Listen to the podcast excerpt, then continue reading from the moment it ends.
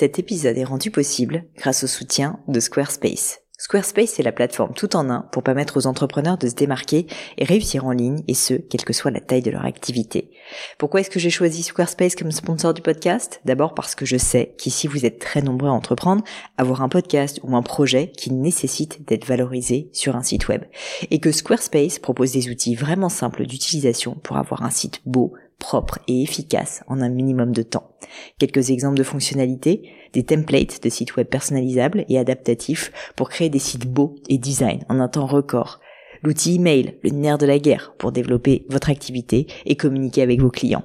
Ou encore leur outil SEO intégré pour émerger sur Google sans être un produit métier. Alors si vous voulez donner à votre business toutes les chances de se développer, je ne peux que vous recommander d'aller sur le site squarespace.com. En plus, Squarespace vous offre moins 10% sur votre première commande de site web ou de domaine avec le code Pauline. N'hésitez pas et rendez-vous sur squarespace.com, code Pauline.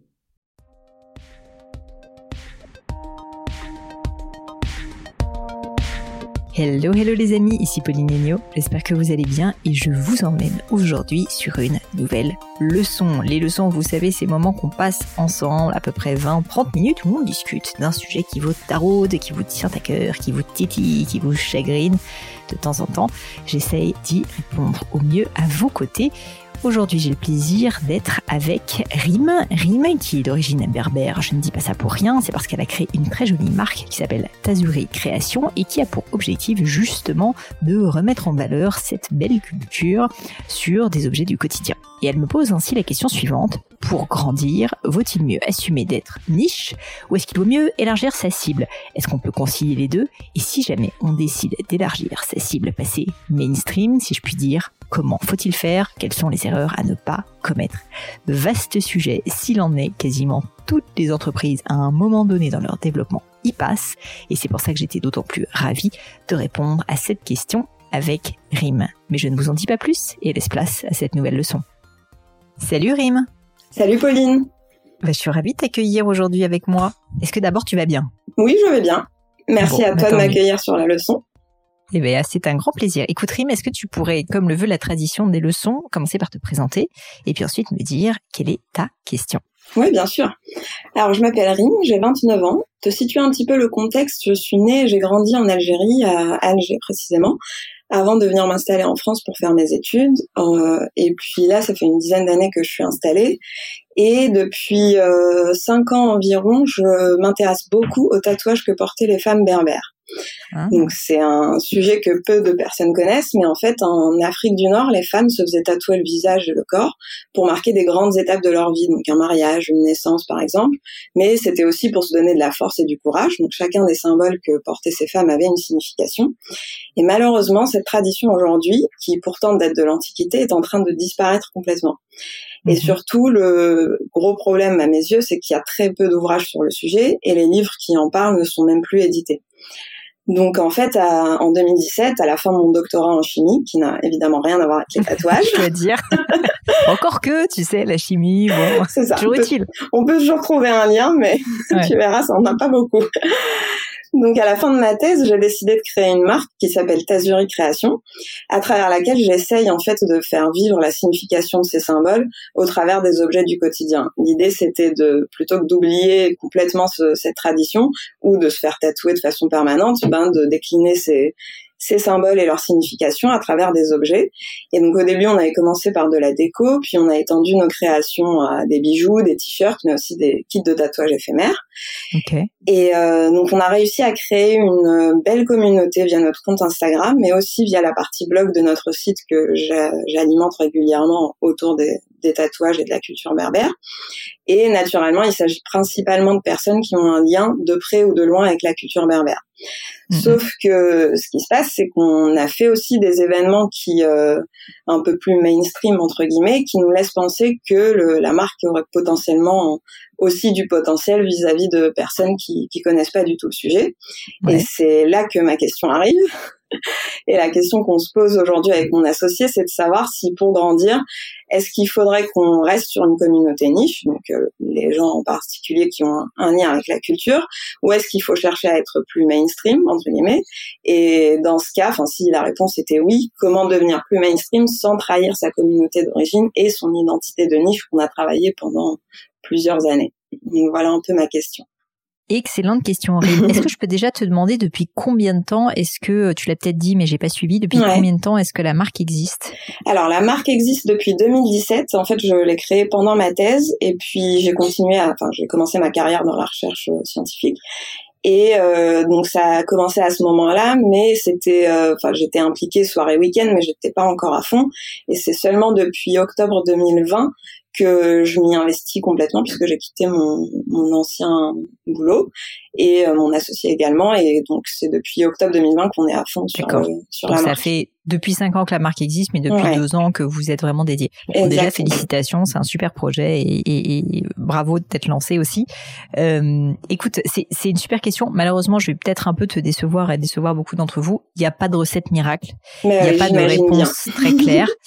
Euh, par contre, je pense que c'est une question qui est essentielle que tu es en train de poser euh, et où euh, j'attire ton attention parce qu'en fait, beaucoup de gens se plantent. Et donc, moi, tout l'objet de cette discussion, si tu veux, c'est essayer de réfléchir avec toi comment éviter que tu te plantes sur ce sujet parce que c'est un sujet extrêmement touchy et casse-gueule. Je m'explique. Euh, il y a même des ouvrages qui ont été écrits pour tout te dire sur le sujet. Euh, de ce qu'on appelle crossing the chasm, c'est-à-dire le fait de passer effectivement d'une niche à, euh, à finalement euh, une population qui est plus mainstream. Parce que comme bah, tu l'as très bien vu et comme peut-être certains d'entre vous ont vu, en gros, quand on lance son business, on commence par intéresser ce qu'on appelle souvent dans le jargon marketing des early adopters, c'est-à-dire les premières personnes qui vont être intéressées par ton business parce qu'ils ont une vraie souffrance. Donc typiquement dans ton cas, peut-être des personnes d'origine algérienne ou berbère qui se disent ah bah c'est vrai finalement c'est magnifique euh, je l'ai perdu ça dans ma culture et donc ils vont avoir un lien on va dire euh, d'affinité plus facile pour vous euh, à, attirer. C'est génial de commencer par une niche parce qu'en fait, bah, du coup, ces personnes-là, elles se regroupent entre elles, elles ont en général énormément de points communs et elles ont une vraie souffrance. Donc, à tout point de vue, si tu veux, je dirais que c'est un peu plus facile d'avoir ces personnes-là. En plus, souvent, c'est des personnes qui sont hyper impliquées, qui sont hyper engagées parce que bah, juste, en fait, elles se reconnaissent. Donc, franchement, la niche, je veux pas te dire que c'est pas bien. C'est absolument essentiel de réussir à, déjà, il faut commencer par une niche. Ça, c'est quelque chose que je dis, que je répète souvent. Et tu as tout à fait raison euh, de d'avoir commencé par là. Si je tire un peu euh, un parallèle avec euh, moi ma carrière et notamment chez Gemio ou avec le podcast d'ailleurs. Bah, avec le podcast, les premières personnes qui ont commencé à s'intéresser à mon podcast sont des entrepreneurs, notamment des solopreneurs, des entrepreneurs euh, qui galéraient euh, parce qu'ils avaient besoin de conseils, qu'ils avaient une souffrance et donc bah, qu'ils avaient besoin aussi d'une ouverture d'esprit sur le monde. Donc c'est pour ça qu'ils écoutaient des podcasts. Il se trouve que maintenant, comme bah, j'ai réussi à élargir, si tu veux, mon audience, j'ai une audience qui est beaucoup plus large que ça et en réalité, les entrepreneurs représentent moins de 50% de mon audience selon les sondages que j'ai pu faire. Donc j'ai réussi à cross the chasm, c'est-à-dire passer d'une niche à une cible plus mainstream. De la même manière avec Gemio, on a commencé en fait par s'adresser à une niche qui était les personnes qui étaient connaisseurs de pierres extrêmement rares, particulières. Je l'ai déjà raconté, donc je, vais, faire court. Mais en gros, euh, qui étaient intéressés, donc ils nous ont trouvé parce qu'ils avaient cette souffrance et qu'on était la seule marque à proposer en fait des pierres atypiques comme la tourmaline, etc. Et finalement, l'un de nos enjeux et qui a été très compliqué, et c'est pour ça que j'attire son attention sur ce point, c'est que euh, bah, on a voulu à un moment donné sortir de cette niche nous, il se trouve qu'on l'a fait au bout de trois ans à peu près, trois, quatre ans. C'est pour ça que je t'ai posé la question du timing. C'est une question de timing, de savoir quand est-ce qu'il faut sortir de la niche. Et on a commencé à essayer de s'adresser à une autre clientèle. Pourquoi est-ce que c'est compliqué de le faire et quelles sont les erreurs à ne pas commettre? Premièrement, pourquoi c'est compliqué? Parce qu'en fait, tes early adopteurs n'ont pas les mêmes besoins que la cible mainstream.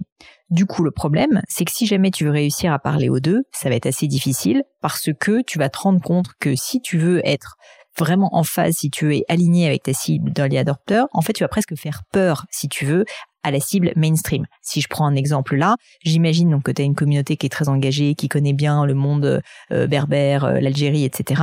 Si jamais tu es trop euh, ancré là-dedans, en fait des personnes qui en fait n'ont aucun lien avec l'Algérie, mais juste par exemple qui trouvent que c'est beau ce que ce que tu fais, bah vont se dire ah non mais ça n'est pas fait pour moi parce que je ne suis pas algérienne, tu comprends?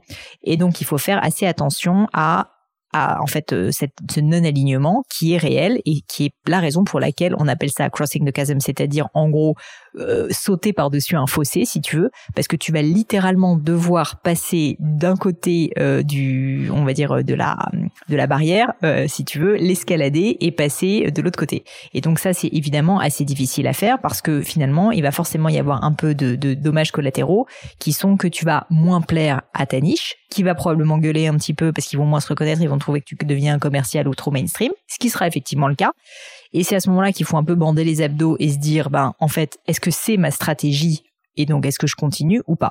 Et donc, en gros, mon conseil, c'est mon conseil, et puis du coup aussi juste un retour d'expérience, c'est de te dire c'est difficile, c'est quelque chose qui se fait dans le temps. Sache que on ne devient pas mainstream en six mois, un an. Ça va prendre deux à trois ans avant que tu arrives réellement à le faire. Et cette période va être une période difficile. Et il y a un ouvrage d'ailleurs que je t'invite éventuellement à lire, ou en tout cas tu peux en lire si tu veux des extraits, qui s'appelle donc Crossing the Chasm, qui a été écrit, je crois, par quelqu'un qui s'appelle Geoffrey Moore, qui théorise, si tu veux, ce phénomène qui est que quand tu passes de la niche au mainstream, en fait, il y, a des années de vache maigre parce que bah, tu parles ni plus vraiment à ta niche initiale qui est un peu en désamour parce qu'elle se reconnaît plus forcément et t'es pas encore suffisamment connu auprès du mainstream si tu veux pour qu'ils se disent trop bien j'adore ce qu'ils font. Donc en fait c'est une période qui est difficile et c'est pour ça que je voulais t'alerter sur ce point de vue parce que c'est une période où concrètement tu plais un peu à personne. Mais si tu t'accroches si tu persévères et si tu as une vraie stratégie qui est que tu as décidé qu'effectivement tu voulais t'adresser à du mainstream et donc en fait, essayer de montrer au travers de ta marque, de tes produits, comment tu peux apporter quelque chose à une clientèle mainstream, une fois de plus, qui n'aura pas les mêmes besoins que ta clientèle niche, eh bien ça peut ensuite être absolument formidable et très très bien marcher. Et au contraire, si tu veux, c'est ce qu'il explique dans son livre, et ce qui est une réalité, c'est ce que j'ai vécu aussi avec Gémio avec le podcast. Ensuite, après ces quelques mois elle est de vache maigre, tout d'un coup, si tu veux, tu as un appel d'air énorme parce que tout d'un coup, bah, en fait, les personnes qui avant se désintéressaient de toi, tu les touches au cœur et cette clientèle mainstream qui est beaucoup plus importante va s'intéresser à toi. Donc tout ça pour te dire et quand même pour que tu visualises dans ton cheminement d'entrepreneur que c'est pas une décision à prendre à la légère parce que à la fois c'est probablement si si tu veux donner de l'ambition à ton projet nécessaire, mais il faut quand même que tu réalises que beaucoup de boîtes se sont plantées au moment où ils ont essayé de cross the chasm, parce qu'en fait, euh, ça, ça se passe jamais bien, c'est difficile pour tout le monde, et que du coup, il faut s'accrocher, il faut tester plein de choses différentes pour plaire à la cible mainstream, jusqu'à ce qu'un jour ça fonctionne.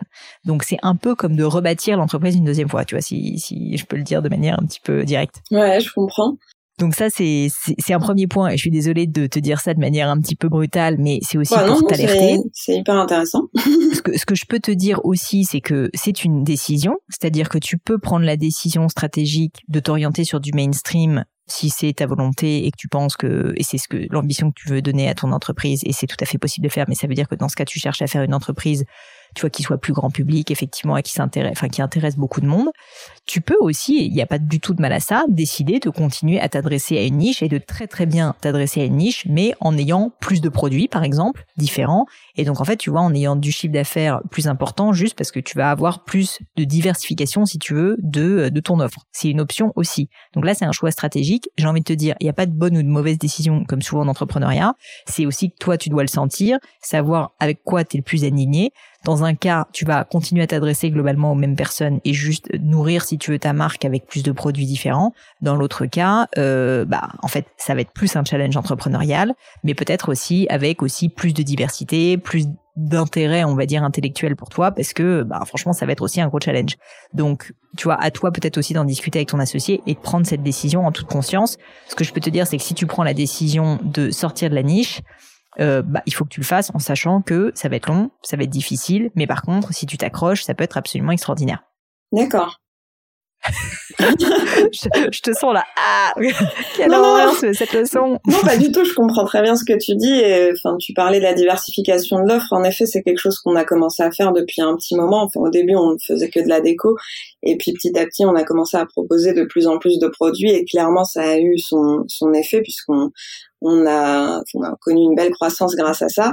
Et justement, là, on arrive à un deuxième palier où on a fait quelques, enfin, je cite par exemple, on, a fait une vente chose. Là, on était au BHV Marais pendant une semaine. Mhm. Et euh, on a senti un tel engouement qu'on, c'est là qu'on a commencé à vraiment se poser la question de est-ce que on devrait franchir ce pas d'essayer de de, de, enfin, de toucher plus de monde? Et si on le fait, enfin, comment est-ce qu'on fait? Est-ce qu'on fait seulement en diversifiant euh, l'offre pour que ça touche plus de monde? Est-ce que on fait en diversifiant le, la communication, en adaptant la communication à une nouvelle cible? On a tout un tas de questions, tu l'imagines, qui nous traversent l'esprit, mais je, là à chaud j'aurais envie de dire que oui j'aurais j'aimerais que le t'as envie de tester quoi. Ouais j'ai envie de tester et j'ai pas peur de, de me casser la gueule si c'est si c'est le risque à prendre. voilà. Moi moi mon, mon job si tu veux c'est de t'alerter et de te bah faire voir un peu la réalité en face pour pas que tu prennes une décision de manière un peu inconsidérée si tu veux mais une fois que tu as pris cette décision peut-être discutez-en avec ton associé. Ensuite qu'est-ce qu'il faut faire pour éviter de se planter? Donc une fois de plus il y a pas de recette hein, donc je vais pas te dire tu fais si si si il y a pas de méthode pour le coup.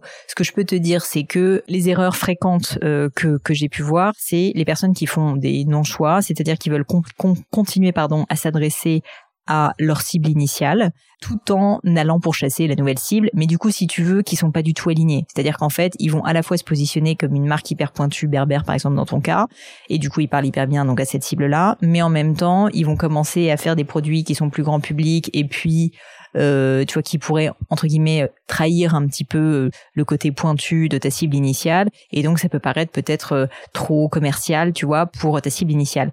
Dans ce genre de cas, moi, ce que je conseille de faire, c'est comme souvent d'être assez transparent et de communiquer, et donc typiquement d'utiliser ta communauté initiale pour dire, bah en fait, on aimerait compter sur vous pour faire rayonner, euh, bah en fait, la culture berbère, et on pense que ça, on peut la faire rayonner pas uniquement au sein des personnes qui sont d'origine algérienne, mais en fait la faire rayonner beaucoup plus largement que nous, que que que, que nous et que vous. Et donc, euh, et donc en fait, bah, aidez-nous. Euh, est-ce que vous êtes d'accord avec le fait qu'on essaye de créer des produits qui soient peut-être euh, un petit peu plus mainstream? Alors tu n'utiliseras peut-être pas le mot mainstream, mais tu vois, qui soient un petit peu plus grand public pour attirer l'attention de personnes qui ne sont pas d'origine berbère. Et donc si tu si tu communiques dessus et que tu commences à prendre les gens un peu par la main sans qu'ils aient l'impression que tu leur as fait un bras, tu vois, un bras cassé derrière le dos, mais que vraiment ils sont inclus dans cette communication, déjà tu pourras en faire des alliés, ils pourront t'aider du coup eux-mêmes devenir euh, les premiers ambassadeurs en fait de cette nouvelle stratégie et euh, ils ont certainement des potes qui sont pas d'origine algérienne en parler euh,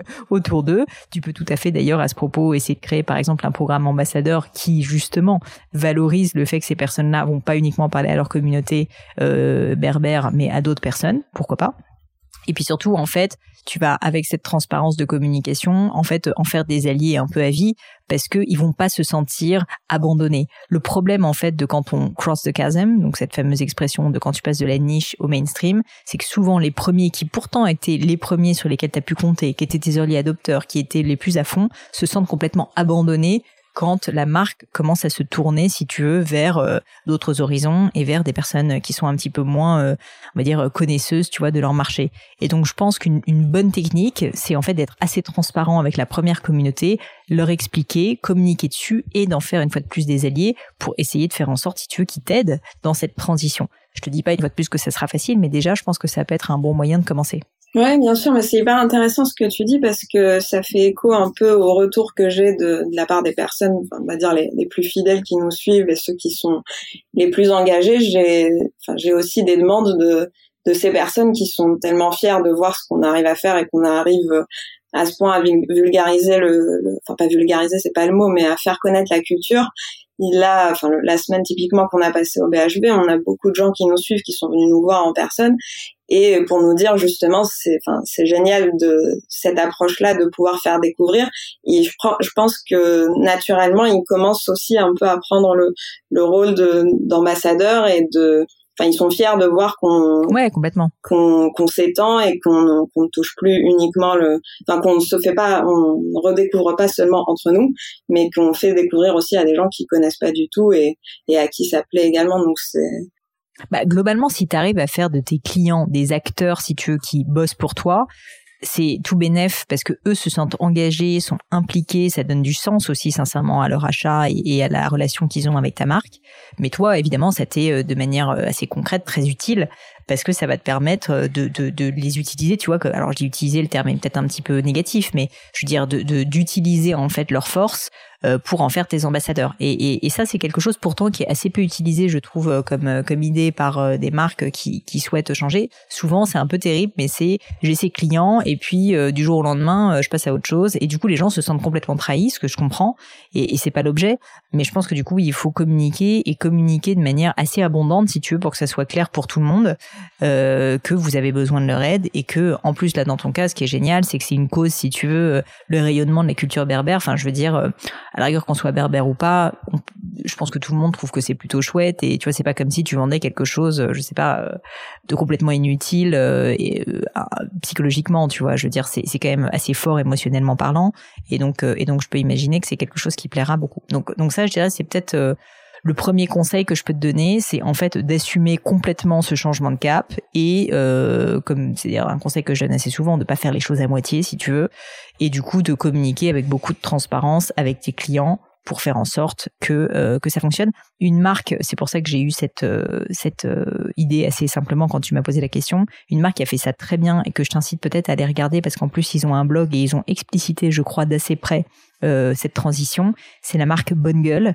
que tu connais peut-être, qui est une marque de vêtements pour hommes et qui ont toujours été extrêmement transparents dans leur communication et eux avaient un peu cette même problématique. Ils s'adressaient à des hommes euh, intéressés par le style et euh, de manière hyper pointue. Tu vois, c'était vraiment des connaisseurs de vêtements pour hommes. Et le jour où ils ont voulu s'adresser à une clientèle un peu plus mainstream, c'est-à-dire juste des mecs euh, qui veulent des bonnes fringues, mais tu vois, qui sont pas non plus passionnés par la manière dont on fabrique le cuir de la chaussure, bah en fait euh, ils ont ils ont communiqué dessus auprès de leur première audience pour faire en sorte que celle-ci euh, soit bien euh, en phase avec eux.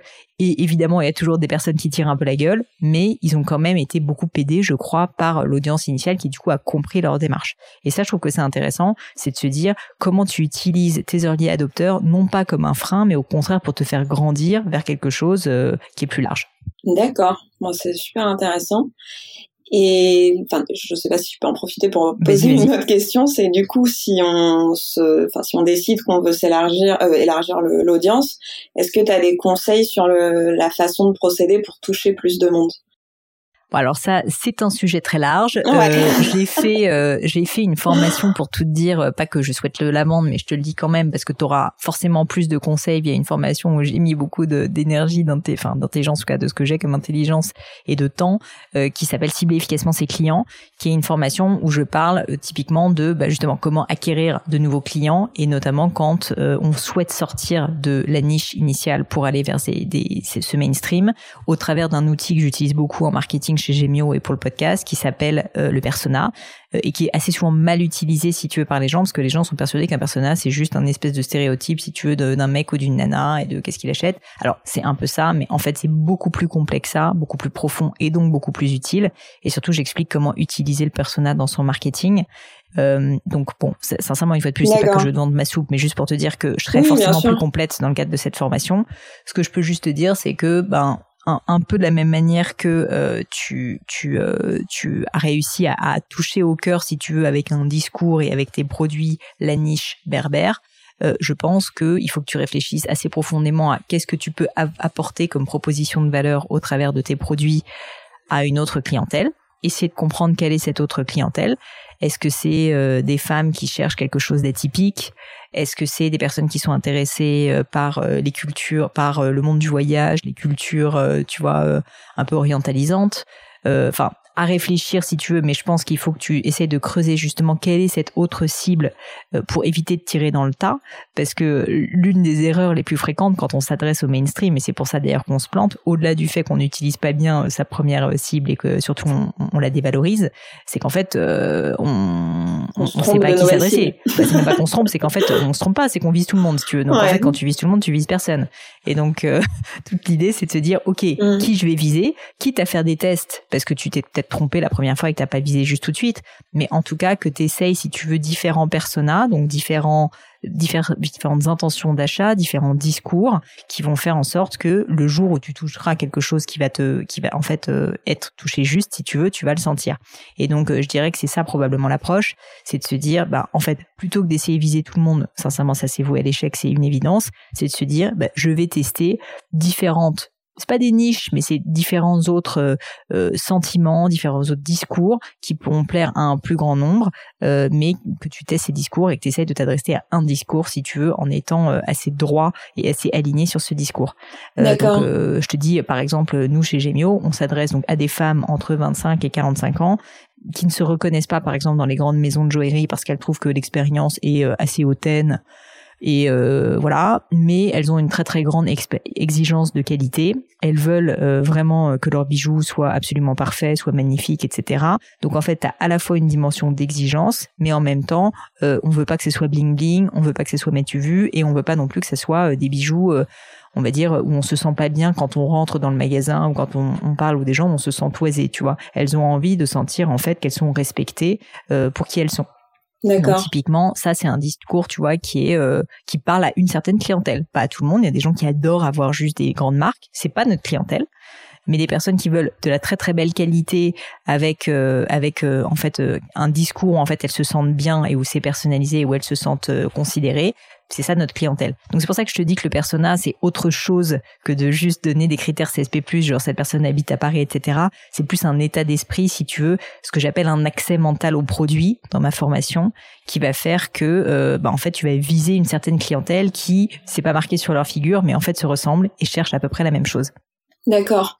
Et juste une dernière petite question dans la lignée de ce que tu viens de dire. Dans ces cas-là, puisque, enfin, dans le cas de figure où tu sors entre guillemets d'une niche mais que tu, enfin, tu t'alertais au début sur le, le fait de, de, enfin, que la première que, niche de, délaisse, pardon.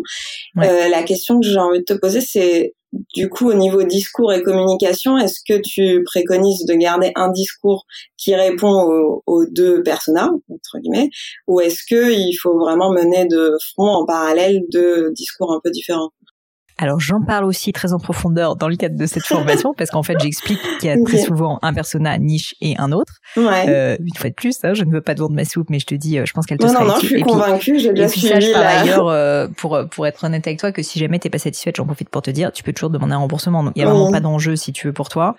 Euh, bref, tout ça pour dire que euh, pour répondre quand même brièvement à ta question, moi je te conseille plutôt pas d'avoir deux discours différents parce que parce que tu vas avoir du mal si tu veux à le faire. Alors il y a des personnes, euh, je rentre plus en détail hein, dans la formation à ce sujet. Sur différents supports, tu peux éventuellement, tu vois par exemple LinkedIn, qui est peut-être plus masculin, tu peux avoir des discours euh, qui sont différents de ce que tu as sur Instagram. Mais globalement, ça complexifie énormément les choses.